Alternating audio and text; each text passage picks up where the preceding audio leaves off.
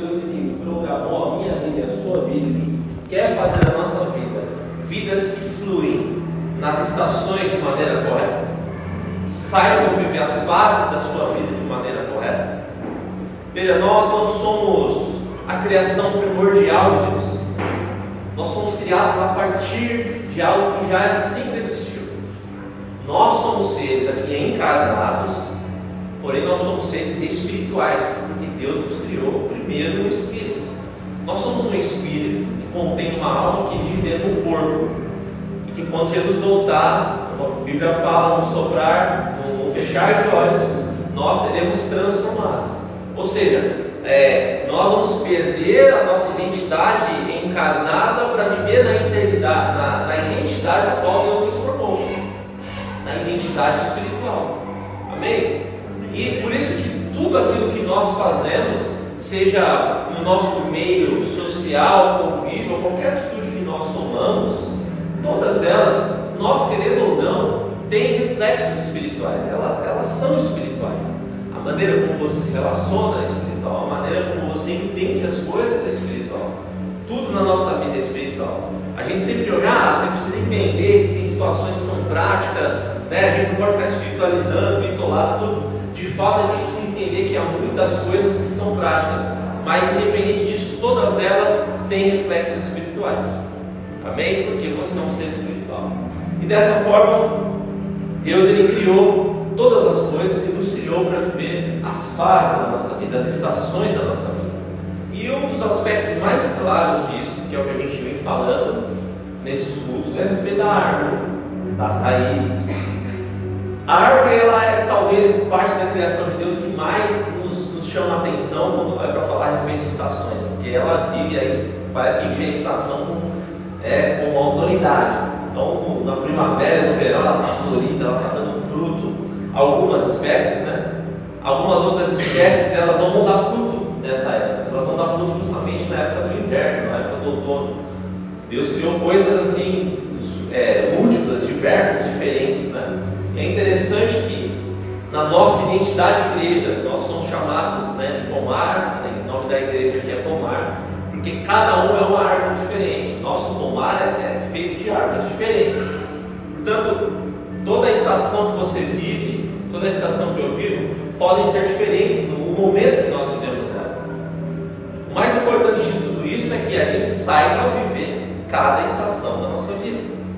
A gente tenha compreensão da estação que nós estamos vivendo, porque se nós não entendermos a estação, nós não entendemos o comportamento que nós devemos ter. E quando nós não entendemos esse comportamento, a gente não desfruta da bênção de Deus para aquele momento.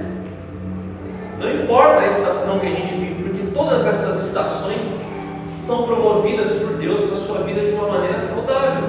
Assim como o reflexo da natureza, como a gente vê que tudo se move de uma forma saudável, embora o ser humano ele tenha um, um ato totalmente destrutivo né, com a natureza, mas as, as, coisas se movem de forma saudável. Você vê o pássaro migrar na época certa, você vê os, alguns animais hibernarem na época certa.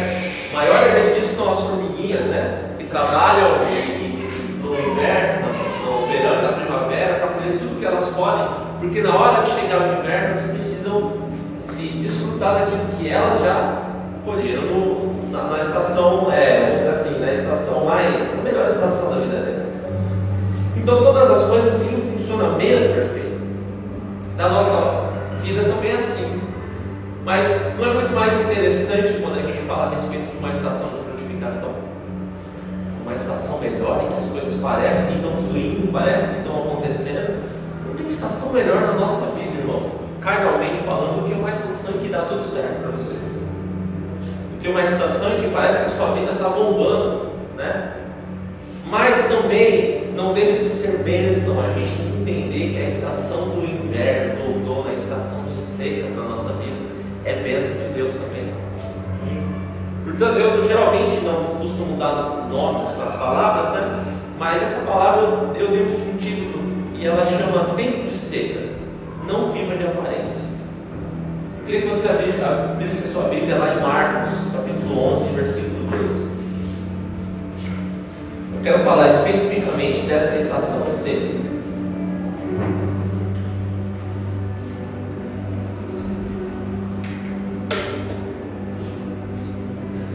Marcos 11,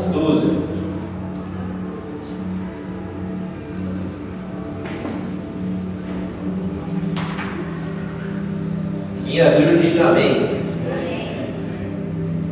Quem não abriu, diga o Palmeiras não tem mundial.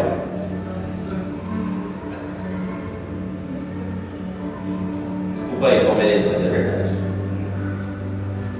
Marcos capítulo 11, versículo 12, diz assim: No dia seguinte, quando saíram de Betânia, teve fome. Jesus teve fome. E vendo de longe uma figueira que tinha folhas, foi ver se nela acharia alguma coisa. E chegando a ela, não achou senão folhas, porque não era tempo de frios. E Jesus, falando, disse: Nunca mais coma alguém fruto de ti, para sempre. E os seus discípulos ouviram isso e vieram a Jerusalém.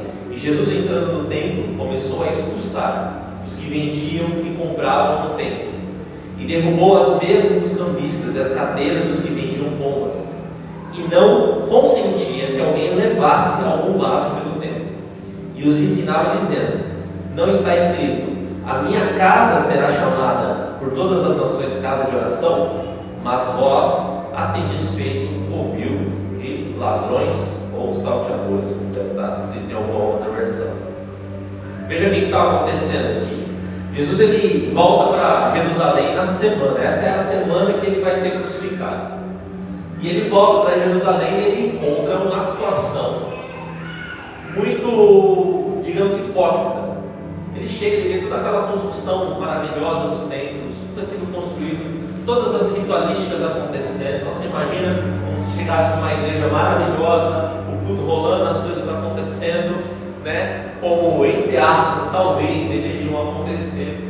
Mas a grande verdade é que a essência daquele lugar, daquelas pessoas, daqueles mestres da lei, daqueles fariseus, a essência era completamente pervertida.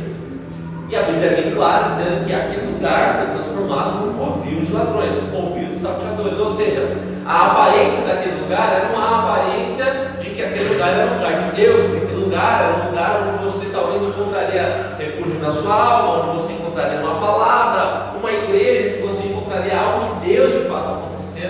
Mas quando Jesus se depara com a essência e não com a aparência, a gente o título da, dessa passagem diz que Jesus ele purifica o templo, ele expulsa aqueles ladrões, aqueles salteadores, porque ele, Jesus, quando ele olha para algo, ele não olha para o exterior, ele está olhando para dentro do coração. Então, aquela realidade natural, daqui a pouco ela se configura naquilo que a gente viu no começo do texto, naquela árvore aquela figueira que Jesus viu.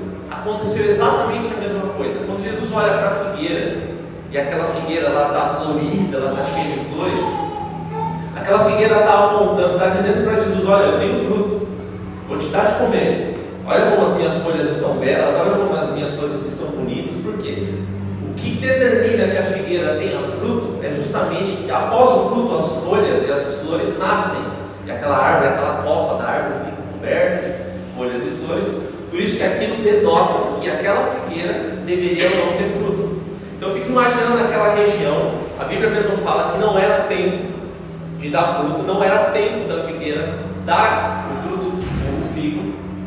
Então eu imagino aquela região que aquela figueira podia estar no meio de outras figueiras secas. E só aquela figueira estava dando, estava aparentando ter fruto. Então, eu fico imaginando Jesus chegando próximo daquela figueira, e examinando as suas folhas, os seus galhos, procurando fruto naquele lugar. Daqui a pouco ele vê que aquilo não passa de mera ilusão e mera aparência. Então Jesus ele toma uma atitude que parece até ser meio, meio rude, meio, né? Ele seca uma árvore até o fim da vida dela. Aquela árvore nunca mais vai dar fruto, aquela árvore ela foi condenada. Aquela árvore sofreu né, uma condenação por Cristo. Agora, eu queria que você tomasse isso para sua vida, porque Jesus, quando ele encontra o nosso coração, quando ele vem examinar o nosso coração, ele faz exatamente aquilo que ele fez com essa árvore. Jesus ele examina os galhos e as, e as flores e as folhas das nossas árvores, do nosso coração. para ver se em nós aquilo que a nossa aparência está reproduzindo tudo a ver com o que a nossa essência está produzindo. E Jesus tem todo o direito de procurar frutos em mim e em você. Porque Jesus deu para nós toda a condição de vida, de novo caminho, toda a condição nele de que nós dessemos fruto. Porém, existe um tempo para que isso aconteça. Em todo o tempo, eu e você, é impossível darmos fruto. Porque a nossa vida é regida por ciclos e estações. O que estava acontecendo é que essa árvore estava querendo demonstrar alguma coisa que ela não era. Estava querendo demonstrar uma, uma situação que não era, não precisava. Jesus não secou nenhuma outra árvore que já estava seca. O que, que Jesus fez com essa árvore? Fique exatamente como você está. Eu vou trazer para fora exatamente a sua verdadeira está seca. Só que por conta da sua hipocrisia eu vou te secar para sempre. Foi exatamente o que Jesus fez com aquela árvore. Se Jesus hoje descesse aqui, de fato, Jesus eu creio que está aqui, escolhesse alguns de nós para examinar o nosso coração e liberasse uma sentença hoje, que tipo de sentença Jesus liberaria para nós? quando Jesus investigasse profundamente a nossa essência. Irmãos, essa é uma palavra de exortação para o meu coração, para o nosso coração. Mas eu quero que você reflita nisso, porque a gente faz, se Jesus fizesse isso hoje, tal, mas Jesus está fazendo isso todos os dias. A grande verdade é que nós também somos cobertos pela misericórdia de Deus. E nessa misericórdia, todos os dias é uma nova oportunidade para que nós possamos viver uma essência verdadeira, uma essência correta, vivendo corretamente as estações da nossa vida. E é importante que a gente entenda que o tempo de seca, ele é um tempo de Deus, ele é um tempo de bênção para a nossa vida. Ele não é um tempo, sabe, de talvez esteticamente agradável, não é. Não é um tempo que você, que tudo vai dar certo, que as flores, as folhas vão estar lindas em você e que você vai frutificar muitas coisas, mas é um tempo de bênção na sua vida. Quero fazer uma analogia com o que acontece com uma árvore quando ela entra num tempo de seca. Algumas árvores, não, não são todas, que entram nesse tempo, no outono, no inverno, que a gente vê as árvores secas, elas liberam um hormônio. E que esse hormônio que a árvore libera faz as folhas dela cair. Já reparou que no inverno a maioria das folhas tem uma cor amarelada e avermelhada quando ela cai? E ela já cai, a folha já cai seca no chão. Por que, que a árvore faz esse processo? Porque ela precisa que suas folhas caiam para que ela não gaste energia produzindo folhas, para que ela não gaste energia produzindo a copa, a estética da árvore. A copa nada mais é do que uma estética da árvore, é aquilo que torna a árvore bonita. Ninguém olha para a árvore e fala, nossa, mas que tronco lindo e maravilhoso. Você olha para a árvore, a não ser que esse tronco ele vá para a sua mesa, né? Faça aquela mesa de, de um tronco no, no, suporte. Ninguém olha para a árvore desse jeito. Então a árvore, nesse tempo de seca, ela libera esse hormônio para que ela não gaste energia na sua estética, para que ela não gaste energia no seu exterior. Por quê? Porque ela precisa poupar a energia dela e a vida que ela está extraindo das suas raízes para continuar firme, para continuar estável, para continuar saudável. O que, que eu quero te dizer com isso? É que num tempo de seca, nós não podemos gastar energia com as coisas erradas. Nós não podemos gastar energia com a nossa estética, querendo aparentar para uma outra pessoa aquilo que nós não somos. O maior problema da nossa geração é a comparação. O maior problema do, do ser humano é querer se comparar com o outro. A gente está passando por um tempo difícil e a gente vê alguém num tempo bom para ele, numa estação boa, favorável para ele. E a gente às vezes não quer ficar para trás, não, não, pelo amor de Deus, eu preciso fazer algo, preciso demonstrar algo, eu preciso, me, eu preciso estar na coisa que essa pessoa está demonstrando, só que ela está vivendo um tempo favorável. E talvez você não esteja. E aí gastando energia no tempo errado, não desfrutando do tempo da seca, da própria seca, daquele momento de que você precisa se resguardar, que você precisa estar voltado ainda mais para o Senhor, aquele tempo em que é só você e Deus, aquele tempo em que as pessoas, muitas vezes você vai se sentir sozinho, não vai ter ninguém do seu lado, aquele tempo que parece que a solidão é a sua maior companheira, aquele tempo que parece que as coisas realmente não vão, as coisas estão travadas, esse é um tempo que Deus está te chamando para você olhar para dentro, para você olhar para você, para você olhar para a vida que há dentro de você, porque Deus deu a vida para você. Deus ele encheu você de vida, Deus ele encheu você de amor, de paz, ele encheu você de todas essas coisas. E o tempo de ser, irmãos, e o tempo de. Existe um tempo que é para parar de fato. Existe um tempo que é para você não se importar com as coisas externas. Deus está te chamando para um tempo de solitude. Deus está te chamando para um tempo onde é você e Ele, mais ninguém. Nenhum fator externo pode te abençoar mais do que aquele momento que você vai ter com Ele. Amém. Então, não gaste a sua energia, não creia que o tempo de, de seca, um tempo onde as coisas talvez exteriormente não estejam fluindo, é mal para a sua vida, ele é bênção para a sua vida. Deus está usando um tempo de seca para te preparar para um momento de frutificação. Se eu e você não sabemos viver o tempo de seca, um tempo de resguardo, nós não vamos saber desfrutar do tempo de multiplicação, porque nós não vamos ter energia suficiente para isso, nós não vamos ter vigor suficiente para isso. Nós não vamos ter vida suficiente para isso, porque gastamos a nossa energia aparentar aquilo que não é para aparentar. Amém? Está ficando claro? Então, eu queria falar um pouco a, a respeito disso. Abra sua Bíblia lá em 2 Coríntios, capítulo 4, versículo 16. 2 Coríntios 4, 16.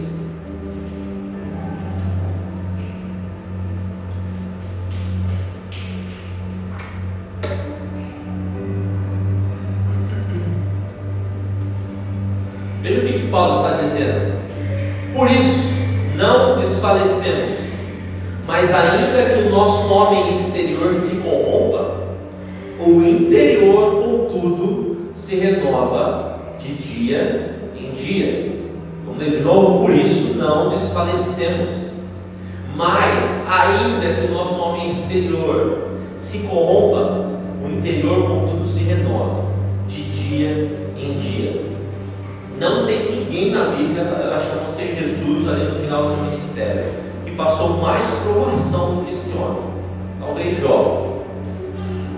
Mas que passou por momentos mais difíceis na vida desse do que Paulo. E olha o que Paulo está dizendo, ele está falando, o meu exterior, o meu exterior está se deteriorando todos os dias. O meu exterior está se deteriorando a cada dia, a cada provação, a cada luta.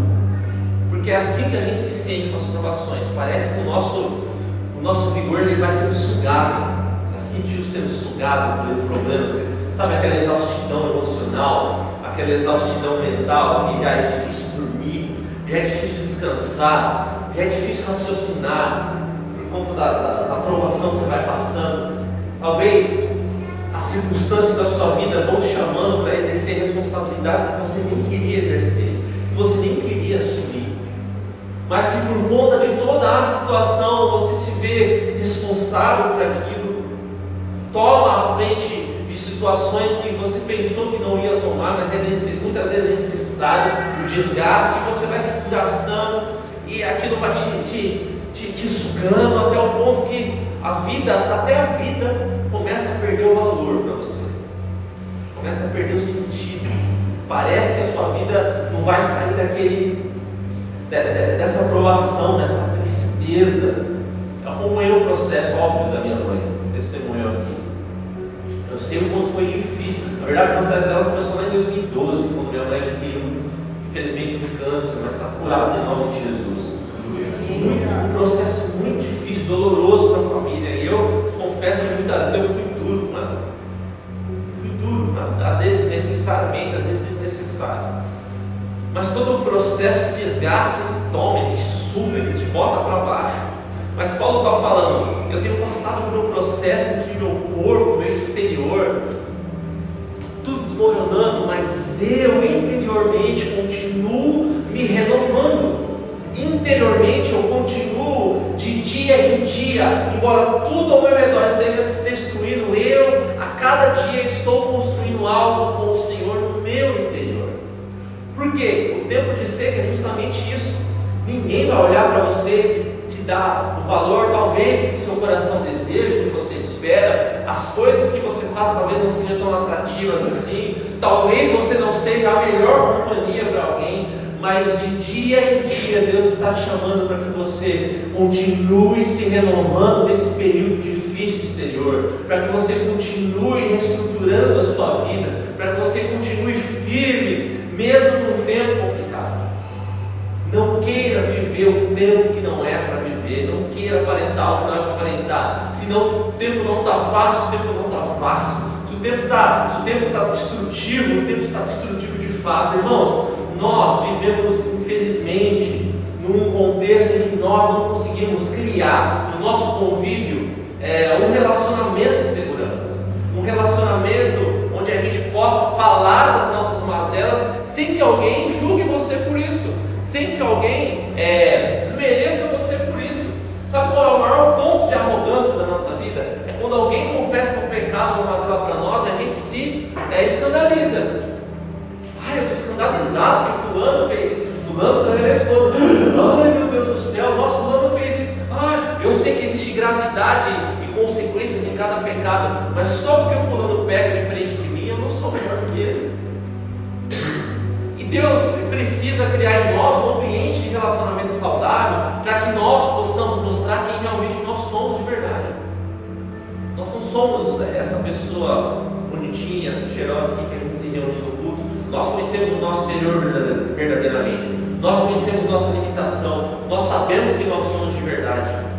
E às vezes por conta de ambientes assim, digo até, vou usar essa palavra gosto muito, tóxicos cristãos que a gente vive, a gente quer sempre aparentar, tentar aparentar para o outro. Né? Sabe aquela pergunta, e aí cara, tá tudo bem? Ah, tá tudo bem. Mas lá você sabe que você está detonado, destruído. Mas você falou que tá tudo bem. Por que, que você falou que tá tudo bem? Se você não está bem. Ah, não, não, não, não, não vi, estou na correria aqui. Não, você não está na correria. Você está ruim, você quer ficar sozinho. Você está você tá destruído, cara. Eu estou destruído. Quantas vezes, estava assim, pó detonado, e a esposa me viu tendo crise, crise de ansiedade. Uma vez eu estava voltando de uma outra igreja com a minha mãe, no meio do caminho eu estava dirigindo, tive que parar o carro, me deu uma crise de ansiedade tão forte, meu corpo inteiro tremia, eu chorava, eu chorava, aquilo mal. Mas para algumas pessoas era estava bem, tudo certo. Quer dizer que existe uma oportunidade aqui, irmãos, nessa construção de igreja que nós que você tome uma atitude mais, mais sincera, que eu tome uma atitude mais honesta. Porque, irmãos, eu quero crer, creio e vejo isso, que aqui nós não estamos construindo nada hipócrita. Nada. Eu queria que todo mundo um dia tivesse a oportunidade de contar um fracasso na sua vida. Queria que todo mundo pegasse o microfone e viesse aqui para contar. Eu vou contar, eu vou abrir o meu pecado para você.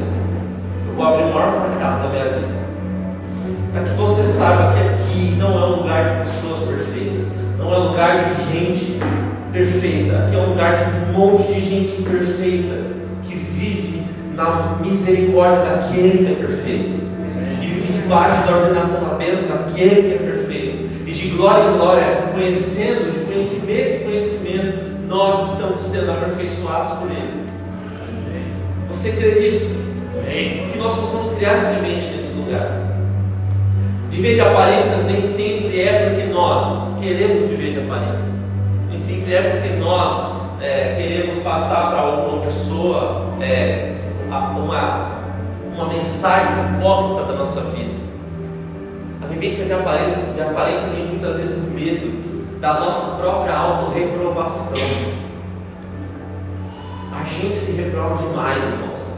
A gente olha, é óbvio que em nós nós não encontraríamos procurássemos um pingo de dignidade no nosso eu carnal. Mas você não foi justificado à toa. Mas Jesus não morreu na cruz por você à toa.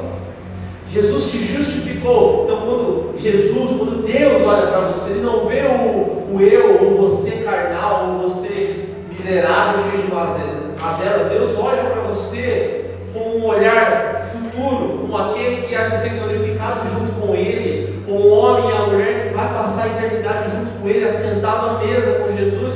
Essa é a forma que você precisa se olhar. Eu, irmãos, tenho uma dificuldade terrível em me perdoar, em me aceitar quando eu faço alguma coisa errada. De, eu, eu luto com coisas na minha vida que vocês nem sabem, que vezes é difícil, sabe? luta. Estava conversando com o pastor Murilo na sexta, né? A respeito disso. Eu tenho dificuldade de falar Eu preciso vencer isso na minha vida. Porque eu muitas vezes quero tomar o lugar de Deus. Se Deus me perdoou, quem sou eu para não me perdoar? Se Deus que é perfeito me perdoa, quem sou eu para não me perdoar? Então a gente precisa ter o entendimento de que Deus quer construir coisas legítimas, genuínas dentro de você. Para que você seja uma pessoa legítima, uma pessoa genuína e viva uma vida legítima e genuína. Independente da estação que você. Até mesmo em estações como essa estações que nos deterioram exteriormente, mas Deus está te chamando para um renovo dia após dia. Eu não sei qual é a estação que você está vendo. Se talvez a estação da sua vida seja uma estação perfeita, que você está tudo bem com você, amanhã vai chegar a estação de seco. Então você receba essa palavra, vive essa palavra amanhã. Mas para você que está vivendo uma estação de seco, quero te dizer algo. Deus está querendo marcar um ponto para te renovar diariamente. Amém. Deus quer ter com você um ponto para que a sua vida ela continue firme. Para que você concentre energia e vida nos lugares corretos, para que você se mantenha. Porque quando chegar o tempo para que você frutifique, para que você avance, você vai desfrutar de coisas plenas do Senhor. Você vai desfrutar de coisas maravilhosas do Senhor. Não, eu não estou falando até de aspectos financeiros, sabe? Parece que a gente fala, a gente fala, nossa, vou ficar rico, vou fazer. Não, para que você desfrute da plena paz, para que você desfrute da, da plena satisfação. Riqueza não é dinheiro, riqueza é satisfação, riqueza é o bem com aquilo que Deus já te deu, com aquilo que Deus já te proporcionou e satisfeito. Tem muita gente que tem riqueza, mas é miserável de alma, pobre de alma. Assim como muita gente que às vezes não tem nada, mas é mais rico do que nós.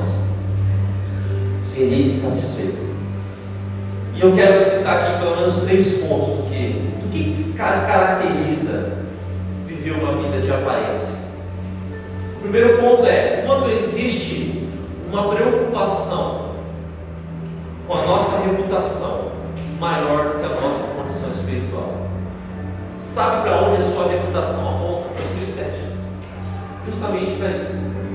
Para querer parecer que você está sempre bem. Irmãos, toda vez que eu ouço alguém falar assim, a minha vida está perfeita, não está precisando por alguma dificuldade? Não, não, minha vida está perfeita, meu casamento está perfeito, né? Eu não sei o que essa pessoa está fazendo aqui, ela não vai arrebatada ainda. Não sei. Mas todas as vezes que você ouvir alguém falar assim, tudo perfeito, tudo bem, tudo isso, que ora 300 horas por dia, que nossa, que bênção, né, irmão? Sabe de uma coisa? Tem uma coisa escondida lá errada. Tem alguma coisa estranha nessa pessoa. Eu prefiro muito mais alguém que é honesto e dizer, ó, oh, cara, eu, essa semana não parar de orar para vida. Não quer demonstrar ser, que a sua reputação passe algo nossa, né? A gente às vezes cresceu num ambiente de igreja em que nós víamos pessoas à frente de ministérios, líderes, pastores, seja com aquela visão, aquela visão de super-herói, né? Aquela visão. Por quê? Por dois motivos. Um, porque nós muitas vezes criamos uma idolatria velada no nosso coração sobre algumas pessoas. Só a pregação de fulano serve, só a oração de ciclano serve, só isso do fulano, só isso do ciclano, a gente vai se movendo por causa, ah, se a pessoa está, eu vou, se a pessoa não está, eu vou. E por um segundo motivo de que muitas vezes a pessoa que está ali está querendo passar uma imagem daquilo que ela não é de verdade. E por que começam a vir os escândalos e as decepções? Porque a gente está acostumado a olhar aquela reputação, aquela imagem que a gente criou da pessoa, ou que a pessoa quis construir, e a hora que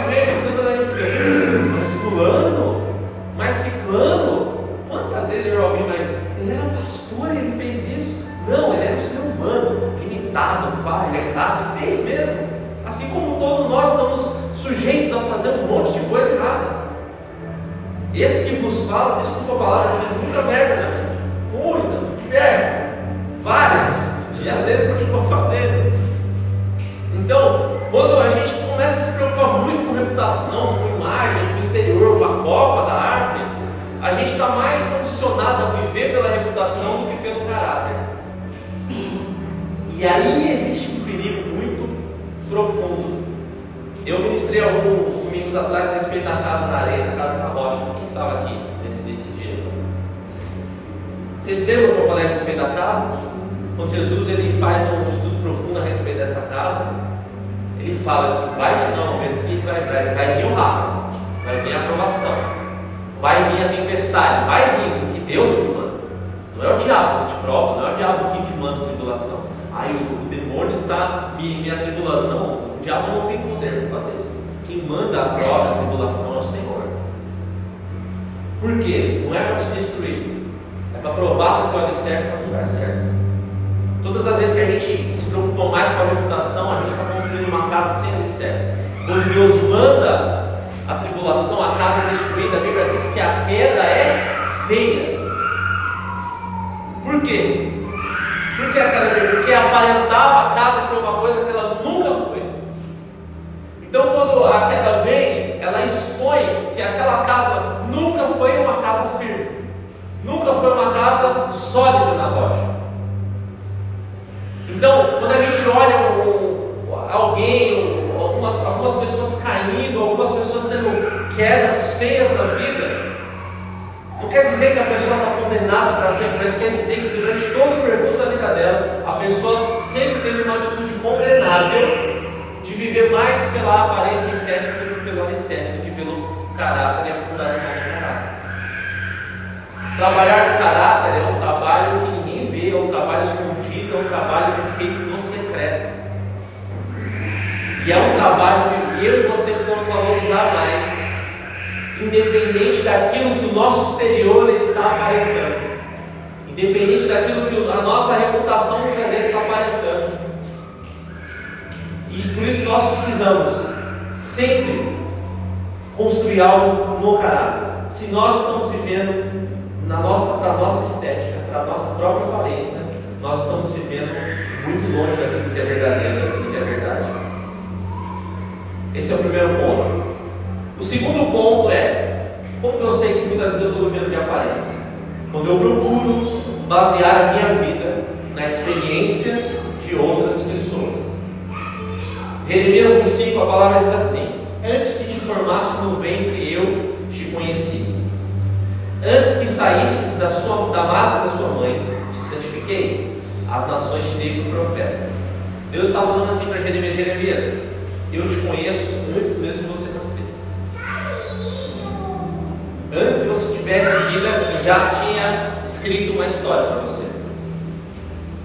Assim é conosco também. Deus ele proporciona para nós, nos nossos ciclos, nas, nossas estações, um tempo saudável porque Deus conhece. Então, muitas vezes a gente se questiona por que, que Deus está mandando mais para mim o tempo de seca e parece que o irmão, o irmão está desfrutando de algo legal.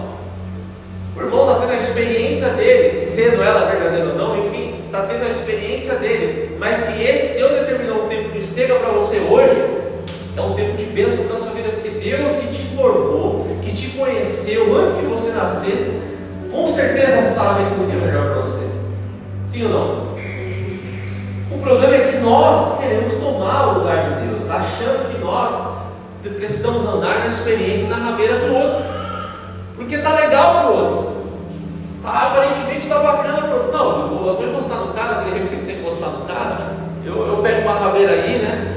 Ah, eu abençoo, aquela frase lá, eu abençoo a sua bênção, né? O pessoal fala, não, você tem que falar isso para você ser invejoso. Não, você já está fazendo isso com o coração apoiado naquilo que é do outro. Já está fazendo isso com o coração apoiado na experiência do outro. Irmãos, a sua experiência é a sua experiência. A sua fase de vida é a sua fase de vida. E a experiência do outro é a experiência do outro. Deus não nos chamou para andar na rabeira de ninguém. Deus nos chamou para andar nos braços dele, para andar com ele, porque ele sabe o que é melhor para nós. Não tome por da sua própria vida experiências de pessoas, a não ser que sejam para você aprender, a não ser que sejam para você evoluir como ser humano, mas entre na experiência que Deus quer proporcionar para você, seja ela aparentemente boa, seja ela aparentemente. Irmãos, a gente não consegue determinar até onde dói na vida de alguém, ou até onde é bom na vida de alguém, mas você sabe determinar a dor que você sente, você sabe determinar o prazer que você sente nas coisas. Por isso que muitas vezes nós, nós somos injustos com as pessoas. Que a gente olha para a dor da pessoa e fala assim, nossa, cara que está vendo é frescura. Você não sabe o que eu passei, mas você não sabe o quanto dói para ela. Você não sabe o quanto, o quanto pesa para ela. Toda a história de vida tem um contexto, assim como a minha e a sua vida, tem um contexto por trás daquilo. todo o momento é superficial, baseado no contexto, no que foi construído até aquele lugar. Então, a experiência da sua vida é a experiência da sua vida, ainda que te digam que o que você passa é frescura, ainda que muitas vezes olhem para você e falem que aquilo que você está construindo não parece ser genuíno, mas você e Deus sabem aquilo Você e Deus sabem aquilo que vocês estão vivendo. Se é que nós estamos vivendo algo com o Senhor. Amém? Não viva na experiência de ninguém. A experiência de Deus para você é sua e somente sua. Tem muita gente que passa por coisas terríveis, tem muita gente que passa por coisas mais simples. Mas cada um sabe aquilo que está sentindo, aquilo que está passando. Então você sabe também. Não se apoie em ninguém. Se apoie em Cristo, se apoie em Jesus. Amém? Terceiro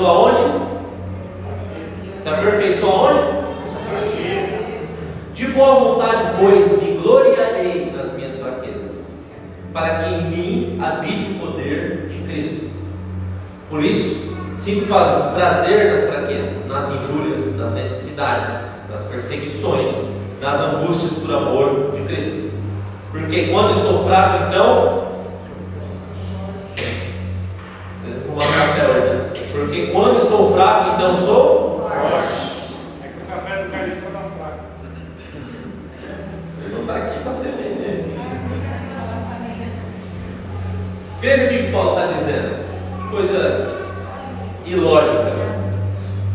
Paulo está dizendo: eu me glorio, eu me alegro, eu tenho prazer nas provações que eu estou sendo submetido.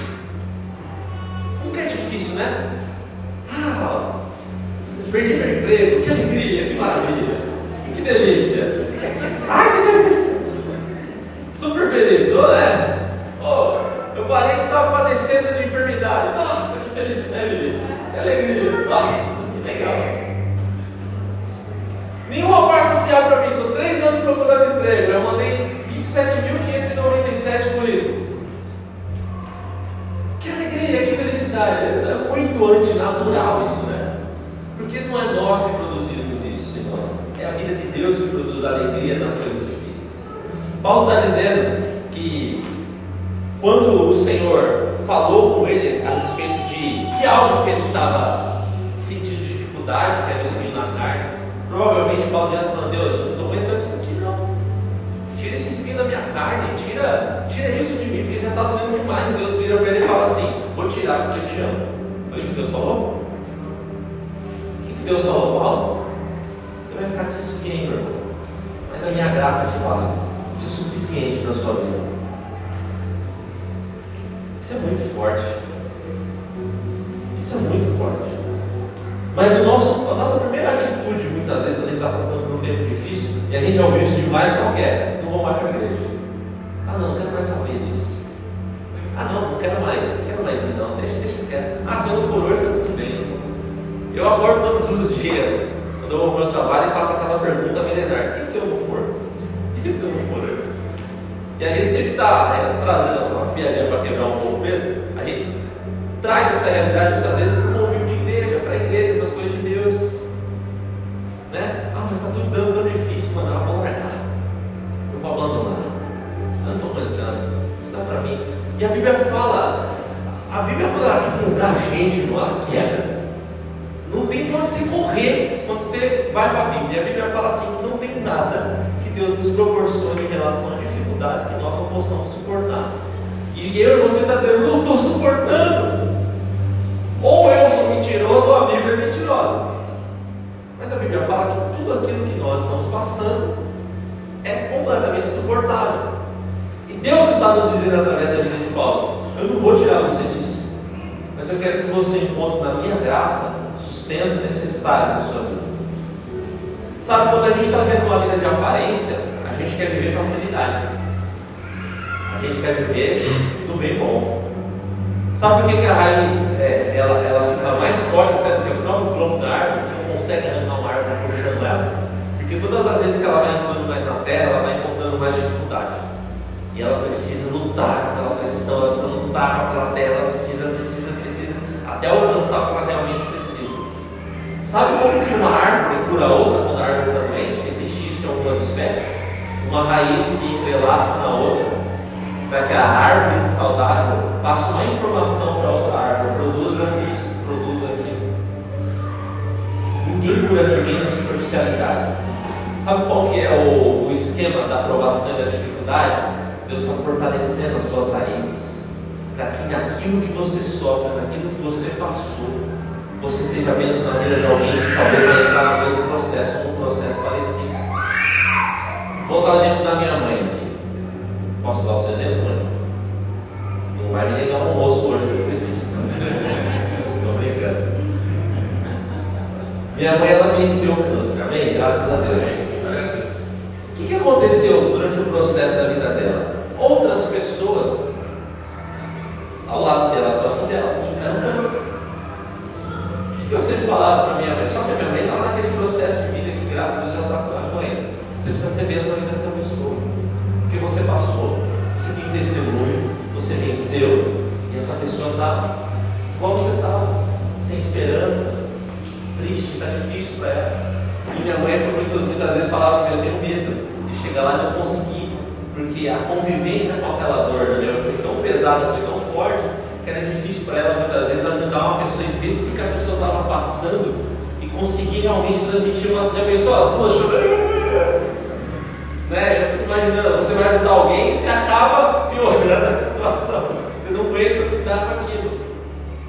Né? Mas é uma situação, é, um parênteses que eu estou falando. Deus, Ele usa toda a dificuldade, tudo, tudo aquilo que você passa de bom e de ruim, para que em outra pessoa você seja bênção. Por quê? Árvores não dão frutos para si mesmas. A árvore ela frutificar para eu mesmo comer, não. Árvores dão frutos para outras pessoas se alimentarem. A árvore, quando ela está com a copa toda cheia, bonita, ela não dá guarida para si mesma. Eu vou me autoproteger do sol. Não, ela protege outras pessoas. Por isso que quanto mais forte a sua raiz, quanto mais profunda a sua raiz, mesmo em tempos de seca, sabe que no tempo de seca a coisa mais saudável ainda da árvore continua sendo a raiz. Quando ela está frutificando, é a raiz. Quando ela está entrando num outro processo, é a raiz.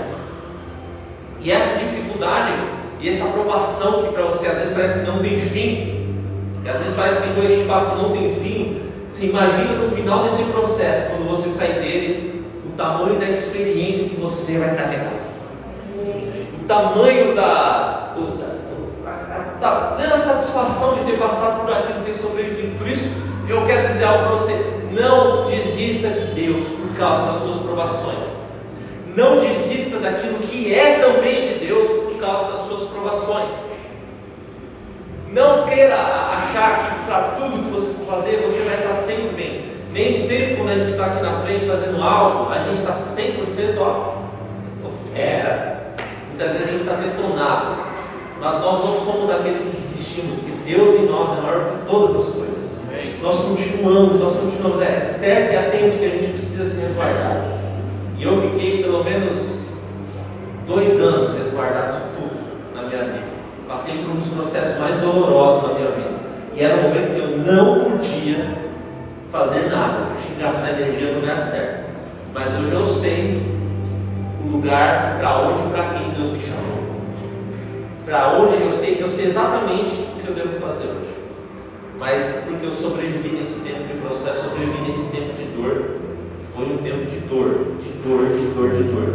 Um tempo de destruição. Mas nós passamos em casa, passamos, sobrevivemos. Nós nunca desistimos do Senhor. Tem um testemunho da minha vida. Vou tentar não chorar, porque isso me marcou demais. nesse período difícil que a gente estava até não indo, não frequentando a igreja, não frequentando é, fixo, a gente começou a ir numa igreja ali, ali e a gente tinha costume tomar ceia em casa sozinho, né? A gente fazia ceia uma vez por mês lá, igual na igreja a gente fazia. Aí eu me lembro que uma vez, num domingo que a gente ia para a igreja, eu falei, Deus, eu não aguento mais tomar ceia sozinho. Eu não aguento mais ficar sozinho, eu preciso de um lugar que me acolha, eu preciso de. Estou sentindo falta. Faz parte da minha vida. Aí eu me lembro do dia que a gente foi visitar uma igreja e teve um culto, eu não sabia de nada que aconteceu, eu simplesmente fui para o culto. Quando o pastor terminou a palavra, ele fala, irmãos, agora a gente vai cear. E a gente vai se preparar para a ceia e o louvor começou a tocar. Me lembro de Deus falar comigo audivelmente. Falou, eu ouvi a sua oração.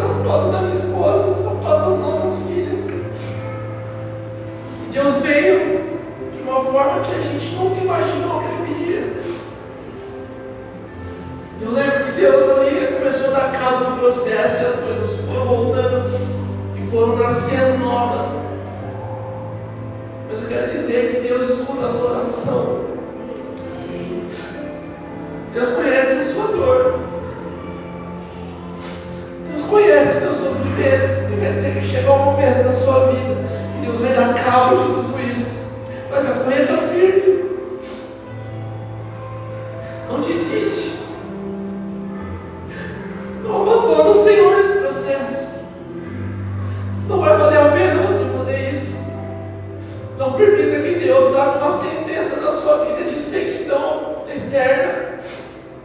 Se precisar estar seco, fique seco. Viva a sua experiência de dor. Viva a sua experiência, viva esse processo. Deixa Deus curar o seu coração.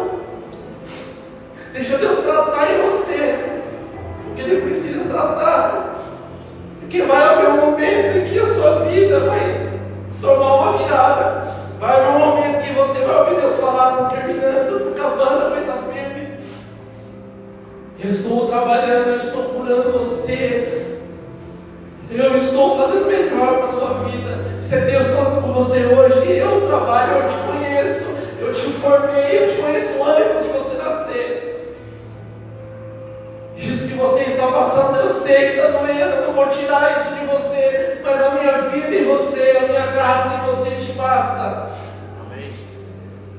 Eu estou produzindo coisas boas, e quando chegar o tempo de você frutificar, de você mudar de estação, os teus frutos vão alimentar muitas pessoas. Teus frutos vão trazer cura na vida de outras pessoas.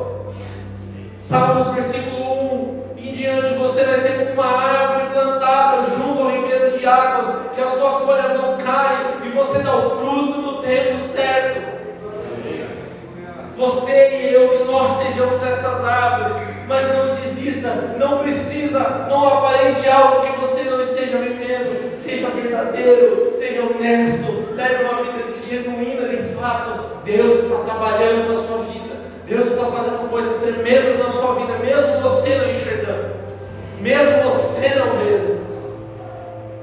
E essa é uma palavra de encorajamento. Continue, continue firme, continue forte, continue, ainda que no nosso exterior, nosso, nosso corpo exterior se corrompa, porém o nosso homem interior se renova dia após dia.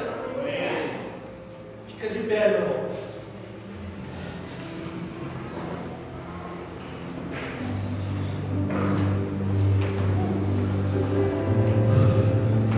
que você fechasse os seus olhos. Eu queria terminar esse, esse culto com louvor. Vini, você permite eu tocar o violão lá? Você me ajuda? Eu queria que você fosse orando. Fosse dizendo para Deus mesmo, se está doendo, diga a Deus, meu processo está doendo. Mas eu confio no Senhor. Talvez hoje seja Seja dia de você nem falar nada, derramar só as suas lágrimas. Quantas vezes diante do Senhor eu só derramei lágrimas, com violão nos braços, não sabia nem tocar, mas meu coração ministrava com lágrimas. Mas aquele que semeia com lágrimas, com alegria, colherá. Aquele que semeia com lágrimas, com alegria, colherá. Talvez a tua semeadura hoje seja com lágrimas.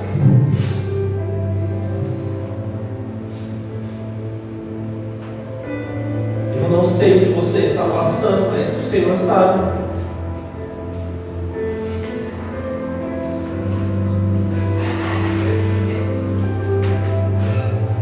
Eu não sei qual é a sua dor, mas não sou eu que vou ministrar algo sobre você. Deus quer ministrar coisas na sua vida. Eu quero te propor algo. Você pode ficar de joelhos aí no seu lugar mesmo e orar. Vamos orar, vamos traçar uma dentro de você.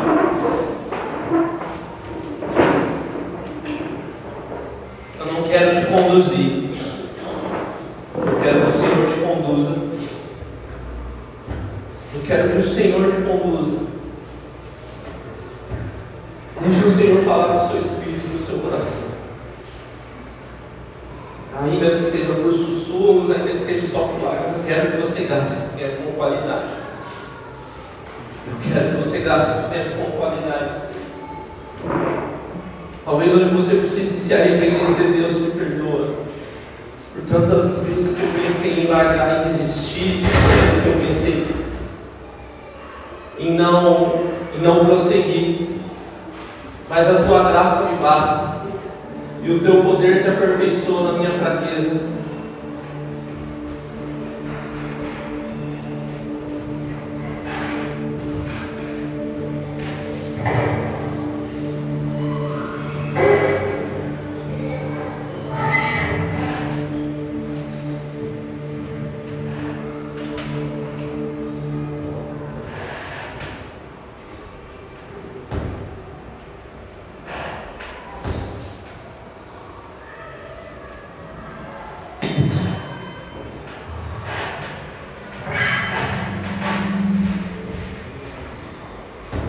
Deixa Deus ele aprofundar em você.